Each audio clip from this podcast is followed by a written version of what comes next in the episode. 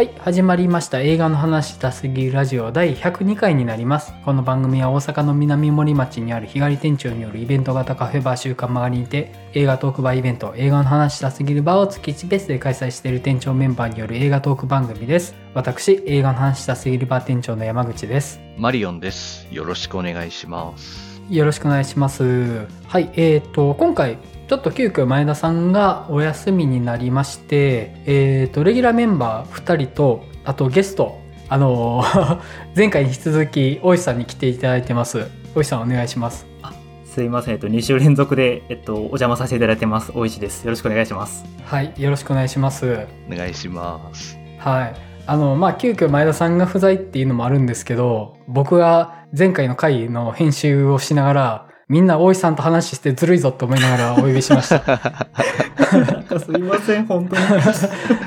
いや、あのね、前回むっちゃいい話してるなと思って、本当に。あ、本当ですか。はい。いや、よかったです。素晴らしかったなと思って。まあ、あのー、2週続けて参加いただいてまして、はい。じゃあ、まあ、オープニングの近況の話していこうと思うんですけど、1点だけちょっとお伝えしておきたいことがありまして、えっ、と、リスナープレゼントがあります。はい。えー、と何かというと大阪の難波にあるナンバパークスシネマで音で楽しむナンバパークスシネマ映画祭ライブ音響上映っていうイベント上映が2月23日木曜日から3月2日木曜日まであるんですけれどもそれの鑑賞券を企画の方から提供いただいてましてリスナーさんにプレゼントしたいなと思っております。はい。で、えっ、と、イベントとしては、まあ、その、ナンバーパークスでライブ音響の作品上映があるっていう形なんですけれども、えっ、と、作品としては、トップガンマーベリックと RRR と、あと、ザ・ファーストスラムダンクとか、結構素敵な作品が揃ってまして、で、今回提供いただいてるのが、えっ、と、ララランドの鑑賞券になります。で、鑑賞日時がもう決まってまして、2月27日月曜日の12時45分の回の一組2名様の鑑賞券になります。ちょっと日程がね、平日っていうことで、行ける人限られるちゃうかもしれないんですけども、よかったら、あの番組のお便りフォームまで応募いただけたらなと思います。お便りの方に鑑賞券プレゼントとだけ記載いただいてお便りいただけましたら応募いただいた方の中から抽選でプレゼントさせていただけたらなと思います。えっ、と締め切りを2月21日火曜日中にいただけたらなと思いますので結構ねあの鑑賞券の郵送を含めると日程ギリギリなのでその日程が締め切りになるかなってとこなんですけれどもはい。えっとお便り当たった方ちょっと後から住所をお聞きする形になりますのでちょっとそのあたりの、まあ、個人情報とかも大丈夫な方でご応募いただけたらなと思っております。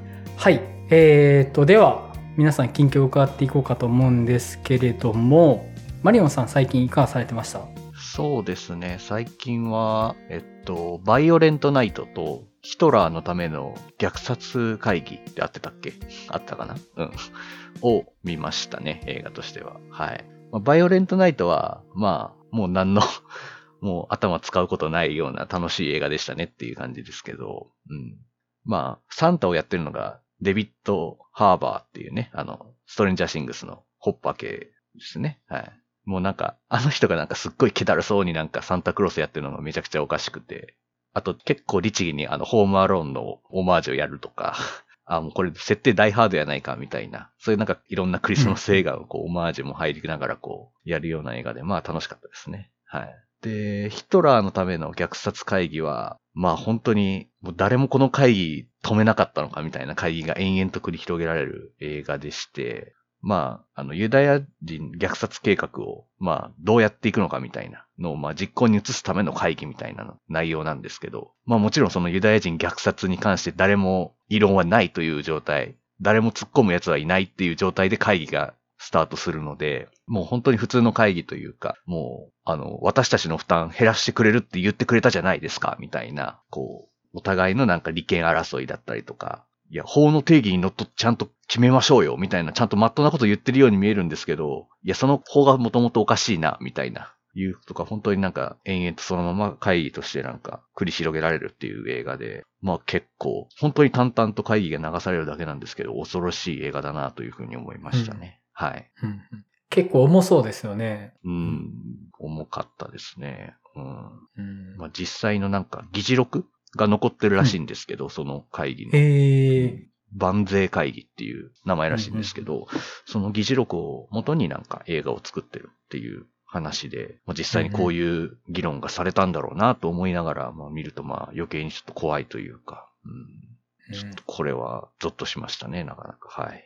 うんいや、なんか興味深いですね。うんうんっていう感じですかね。はい。うんうんはい。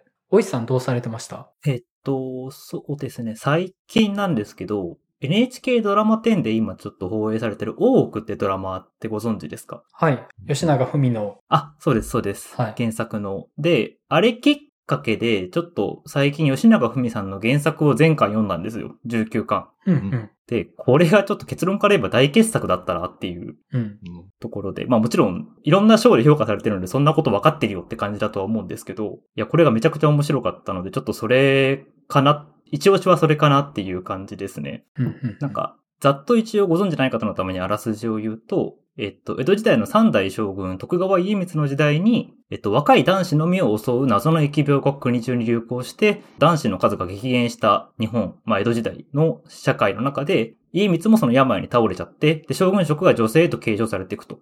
うん、で、基本的に社会はもう女性が回す社会になっていて、で、一方で男性は種馬として大切に育てられて、多くも、まあ男子が集う場所、男の園みたいな形になっていくっていう。で、その江戸時代が幕末まで最終的にどうなるかっていう歴史改変 SF 漫画なんですけど、うんえっと、まずジェンダー的な視点、まあ、要は今ここ最近のいろんな映画が取り上げてることだと思うんですけど、そのジェンダー的な観点からもその実験的であり非常に興味深いいろんな問題定義が男女を逆転する立場を逆転することでたくさん描かれてるっていうのも非常に面白く読めましたし、もうなんせその吉中文先生の、その、宿命を背負った人々が、その仕事っていうものを通じて自分の生き方だったり、あるいは歴史の残酷な荒波にと戦っていく様っていうのがちょっと胸熱くなってしまって、ううんん。もうなんか、なんていうかもう本当最後の19巻は最初からずっと泣きながら読むみたいな感じうん。ですごい良かったですうん。で、今ドラマ版の方でもその三代家光編がちょうど今週終わったところなんですけど、えっと、去年結構話題になってた大河ドラマで、鎌倉殿の13人っていう、うん。こちら鎌倉時代のドラマだったんですけど、はいそこでも結構熱演を見てた堀田真由さんが家光を演じられてて、いやー、うんこれがめちゃくちゃ良かった。うん。堀田真由なんですね、家光がやってるの。知らなかったです。そうなんですよ。なんていうか、可愛らしさの中にその孤独さというか、うんもう孤独ゆえに人に辛く当たるみたいな、そういう、家光そういうキャラクターとして描くんですけど、もう本当に見事に演じられてて、いやー素晴らしかったです。あドラマの方もめちゃくちゃ見応えあります。うん。いや、ドラマの方ね、あのー今多くなのかと思ったんですけど、確かに今こそって感じはありますね。うんいや、そうなんですよ。うーん、なるほど。なんか、ようやくそのジェンダー的にもこう、いろいろな見方というか、まあうん、平等であるのが当たり前っていうような見方が、ようやくその一位というか普通の人にも広まりつつある今だからこそ、多分、んフラットな目で見れるっていう意味で、本当に今このタイミングでの、その全部最後までやるっていう NHK のドラマ班の判断はすごいなと思いましたね。う。うんんなるほどね。はいや、ちょっと興味深いですね、それは。うん、ぜひぜひ、はい。おすすめです。最近の注目としてはそんな感じですかね。そうですね、はい。うん、はい。えーっと、僕、収録参加久しぶりなんですけど、まあ、あの、新型コロナウイルスにかかっとったわけなんですわ。はい。お騒がせしましたって感じなんですけど、はい。心配しました。え、結構きつかったですか、やっぱり？まあ、ちょっと、まあ、普通に重い風邪って感じではありましたけど、家族みんなかかって、うん。あの、自分だけがかかってないタイミングが一番しんどかったです。ああ、なるほど。はい。まあまあ、で、復帰して、まあ、病気になる前に、前々回の収録で言ってたのかな？えっ、と、ジブリの思い出ポロポロと海が聞こえるを見たんですよ。で、結局思い出のマーニーは見なかったんですけど、おー。で、あの、思い出ポロポロはね、やばいですよ。超傑作ですよ、本当に。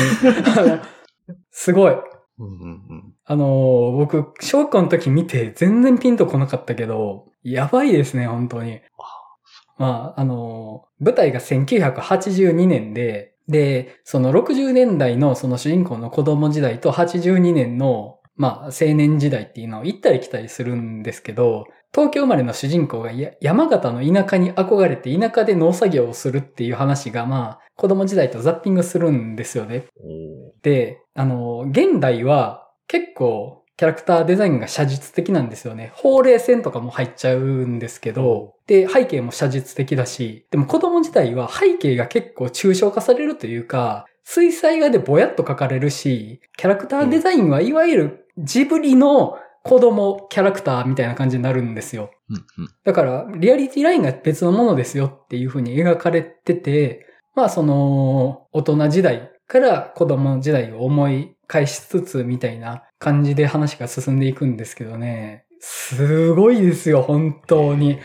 もそうなんですね。う、ビビりました。あ、こんなすごい話やったんやなと思って。で、まあ、あの、今の時点から見た1982年ってもう相当な過去ですよね。40年前だし。ううんうんうん。でも、その82年当時の現代性みたいなので若者が描かれるんですよね。その当時で主人公28 27歳やったかな。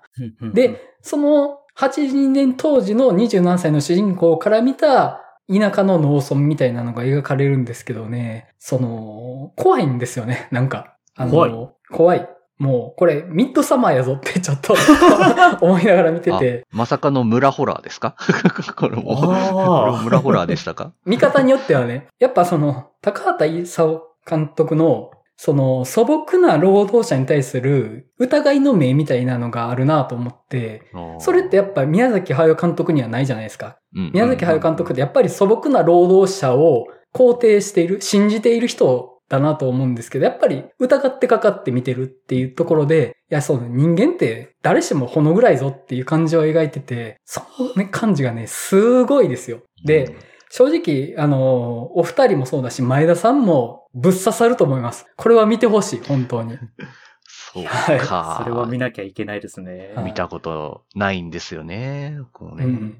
見なきゃね。うん。てか多分本当にそれって子供の頃に見ても確かにピンとこない理由もすごい明確にわかるというか、うんその子供の頃の話は子供の頃の自分当時の話だから全然わからないにしても、大人になって今なって子供の時代が過去になったから今だからこそなんかわかるものみたいなもの、うん思い出になったからこそわかるものみたいなのもすごいありそうな気は、ちょっと話を聞いててしましたし、あとやっぱ状況というか田舎出身であるからこそ、田舎の多分、その部分って多分わかるなっていう気がちょっとしちゃいましたなるほど。リアル。心当たりああります、僕も。ああ、なるほどな。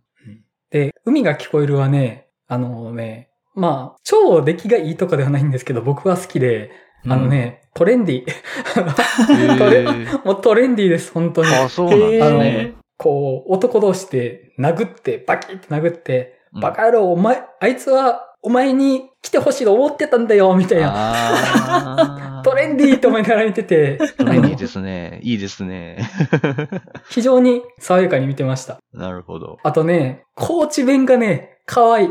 あの、あ高知弁。女の子もそうだし、あの、やっぱ舞台高知でした。前田さんが言ってた通り。あ。うんそうなんですね。で、女の子もそうなんですけど、男の高知弁もね、可愛いです、本当に。あへえ。高知弁って、こう、どんな感じなんでしょうね。なんか、その、竜とそばかすの姫でも別に聞かなかったし、前田さんからもその、高知弁聞いたことないし、どんなんかでわからないんですけど、何々しているっていうのを、何々シチューとかって言うんですよね。シチュあー。へえ。で、何々焼きみたいな感じで。で、僕、あのー昔、勤めてた職場で、高知弁を全く隠さない女の子がいて、僕、その子のことはちょっと好きやったんですけど、もうね、高知弁めっちゃ可愛いなと思いながら見てたから、もういろいろ思い出して、やっぱ高知弁可愛いよなって。めっちゃ個人的なところに刺さってるじゃないですか。すごいめっ。ちゃいい話ですね。いや、あのね、むっちゃ良かったっていうのと、あと、殺し屋市を見たんですけど、おおおおこれ、温めてきたのに前田さんいなかったから、まあ、これは、今回は話をお預けでいいかなと思うんですけど、またね。まあ、殺し屋市を見て、うん。あとまあ、お題に乗るなる予定だったノースマンも見たんですけど、うんうんノースマンはね、あの、僕的には、アンダーザ・シルバーレイクみたいやなと思いながら見てたんですよ。どういうことですか？だから、あの、宿命に、自分の宿命は運命づけられていなければならないっていう風になっていく話やなと思って、なる、なるほど。はい。ああ、ああ、で、はい。あの、本当に中世のバイキングって、自分の命もゴミだし、他人の命もゴミみたいに扱うじゃないですか。はい。で、自分、命っていうものの価値が、個人としては全くないような状態ですよね、本当に。うん。で、まだ、ルネサンスも遥か彼方の時代だし、9あの、10世紀頃だから。だから、やっぱりその、信仰とか、あと、家族の木みたいな、ファミリーツリーとか、そういうところにやっぱ、命の価値を預けてる感じがあると思って、うん。で、それって、そういう、そういうものの宿命の中で俺は生きてなければ、俺に価値がないっていう風に思い込んでいく風に僕は見えて、うん。うん。で、自分が略奪した民族の、そういうシャーマンが、なぜ自分に典型預けてくれるんだよとか思いながら見てて、なはずないだろうって。お前が侵略した側だろうっていうのが典型預けてくれるって、もうその自分が行った先に運命を授けてくれる何かが待っているっていう話にどんどんなっていくなと思って、もうこれアンダーザシルバーレイクやぞと思いながら見てたんですよ。確かに。なるほどね。ああ、なるほど。わかりました。うん。だからもう時代関係なく、その人生の意味は他者から与えられなければならないっていう脅迫観念の話っていうのは時代関係なくあるんだなと思って。僕の見方ですけどね、うん風に見えて、もうラストとかねじくれすぎだろうと思って、もうなんか、すごいですよね。勇ましいんだか、アホなんだかみたいな感じじゃないですか。最後のうんあのうん。ね、あれは、っていう。なんだろう、その人、さっきまでそんなこと思ってなかったのに、お前の中では思ってることになるんや、みたいな感じに思って、あのー、なんかね、もう僕は本当に、アンダーザシルバーレイクに縛られすぎっていうのを改めて思いました。本当ですね。もうまさかその、まさかアンダーザシルバーレイクが出ると思ってなかったので、ノースマン見て。でもまあ、聞いて納得はしますね。うん。うん。うん。はい。まあ、そんな感じで、あと、前回のインシェリン島の精霊のお便り、ちょっと、すいません、タイミングずれて紹介できてなかったの、お便りを一通いただいているので、えっ、と、紹介したいと思うんですけど、もう、マリオさん、はい。お願いできますか？はい。えっと、それでは、ちょっとお便り読ませていただきます。えー、無回転観覧車さんです。えー、店長メンバーの皆さん、こんにちは。イニシェリン島の精霊、話題作ということで見てきました。私は理由も言わず突然怒ってきて理由を聞いても自分の胸に手を当ててよく考えてみろとか言う人が心から嫌いなので正直見ていて胸くそ悪さが強く楽しく見られませんでした。えー周りの人たちもお前死ぬぞと脅してくる気味悪いばあさんとか人の手紙を勝手に開封して読むおばさん、いきなりぶん殴ってくる警官、ずうずうしい態度で絡んでくるのに他人へのいたずらを話すと、お前最低だなと嫌ってくる奴など、主人公が不憫すぎるよ。かっこ、手紙のおばさんは主人公の妹に対してですが、と思いましたが、この主人公の俺ってこんなに優しい良い人間なのになんで嫌うの？の言葉に、え、それってお前が自分で言うことかい？と思ったら、どっちもどっちじゃん。と少し呆れてしまいました。主人公役のコリン・ファレルの下がり眉が不憫さをうまく演出したミスリードにはまったようです。人間関係において考え方や趣味思考が全く一致する人なんてほぼいませんよね。ある程度の歩み寄りや妥協など相手を思いやる気持ちで成り立つのだとこの映画で改めて痛感しました。この映画が北アイルランド紛争のメタファーというのはすぐわかりました。人間と人間でこうなのだから国と国、地域と地域がなかなか分かり合えないのも仕方ないのかもなと改めて思いました。また、この映画に出てくる動物たちが飼い主にってとても従順で可愛らしく見えました。動物に学ぶ面もあるなと感じました。好きか嫌いかで聞かれたら嫌いな映画かもしれませんが、自分の考え方、生き方を振り返るいいきっかけになった映画なのは間違いないです。今年のベスト級でした。というお便りです。ありがとうございます。ありがとうございます。いいですね。嫌いな映画が重要っていいですよね。うん、もう、うん。確かにあの、お便り読みながら確かに、本当みんな嫌なやつだなっていうのを改めて思い出しましたけど。あの、僕もイニシェリン島見てきてて、で、はいあの、前回の皆さんの話を編集してから見に行ったんで、あおー。そうだったんですね。それありきで行ったんですよ。なるほど。なるほど。仲がすごいですね。あの、結構その、いい人と思われたい、面白くないやつと思われたくないっていう話をしてたじゃないですか。うん。で、僕それを聞いて、なんかインターネットみたいやなと思いながら聞いてたんですよ。はいはいはいはいはい。SNS 的というか。うん、で、僕もその心構えで見に行って、SNS みたいな話やなと思いながら見てたんですよね。うんうんうん。だから、いい人と思われたいし、面白くないやつと思われたくないし、あと、ふとした瞬間に見せた嫌な人の面が許せないみたいなのもインターネットっぽいなと思って、確かに。うん、えこの話がまあそのインターネットのメタファーとかじゃなくて、やっぱインターネットというか SNS がそういう人間の凝縮された何かなんだろうなと思って、うんうんうん。で、そうなった時に、じゃあその、インシェリン島から見たアイルランド本島みたいなのが、なんかその、インターネットの向こうにあるどこかの世界みたいな感じやなって思ってたんですよね。うん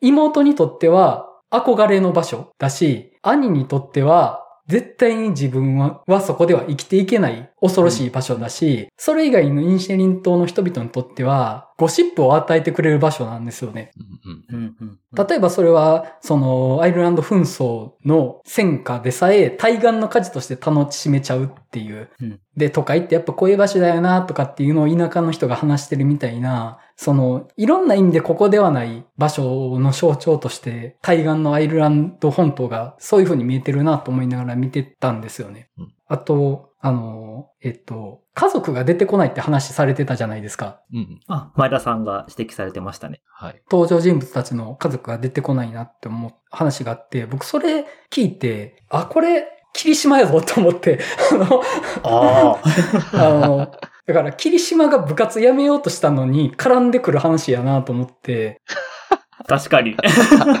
なるほど。だから、イニシェリン島が学校であって、パブが部活なんですよね。はいはいはいはいはい。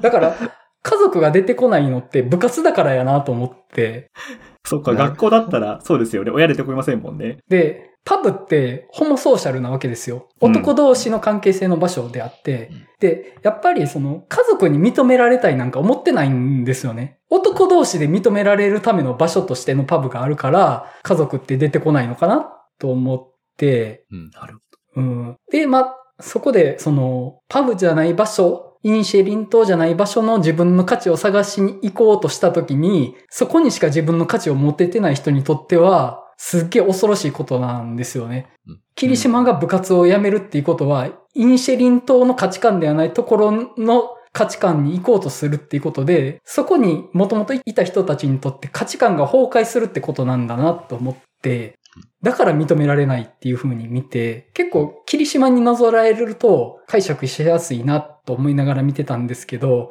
いくらなんでも霧島とアンダーザシルバーレイクに縛られすぎだろうと思いながら、本当に。いやいや、いやいや。あのそれ言ってしまったら、まあ多分僕今回も多分言うと思いますけど、あの、多分今回の話した内容で多分僕、新海誠って多分言うと思いますし、一緒ですよ。はい。お前ずっとそれやなって言われてるのは多分僕も一緒ですけどね。本当にはいいや、本当にね、大井さんがね、自分がインプットしたもので映画の感想の話するから、引き出し多いなと思いながら聞いてたんですけど、僕引き出し2個しかないんですよ。霧島とアンザーザ・シルバーレイクを違う側面からこっそり続けてるだけなんですよ、僕本当に。いいじゃないですか。僕一個しかないじゃないですか、それでいいんだったら。どうするんですか？本当に。いやでも、なんていうか、その引き出しの広さにめちゃくちゃ僕はすごいなっていつも思ってて、なんていうか、広さというか深さの方が多分、あの、正確な言葉だなって思うんですけど、うんめちゃくちゃその引き出し、なんていうか、あの、十徳ナイフみたいに使えるんだって思って。ずっと、あーずっとこすってるんでね、霧島を。もう、いや、はいもうそのなんていうか、切れ味の鋭さに僕はいつも感嘆してます、ラジオ聞きながら。あ褒められてるんかな、これは。めちゃくちゃ褒めてますよ。いや、ありがとうございます。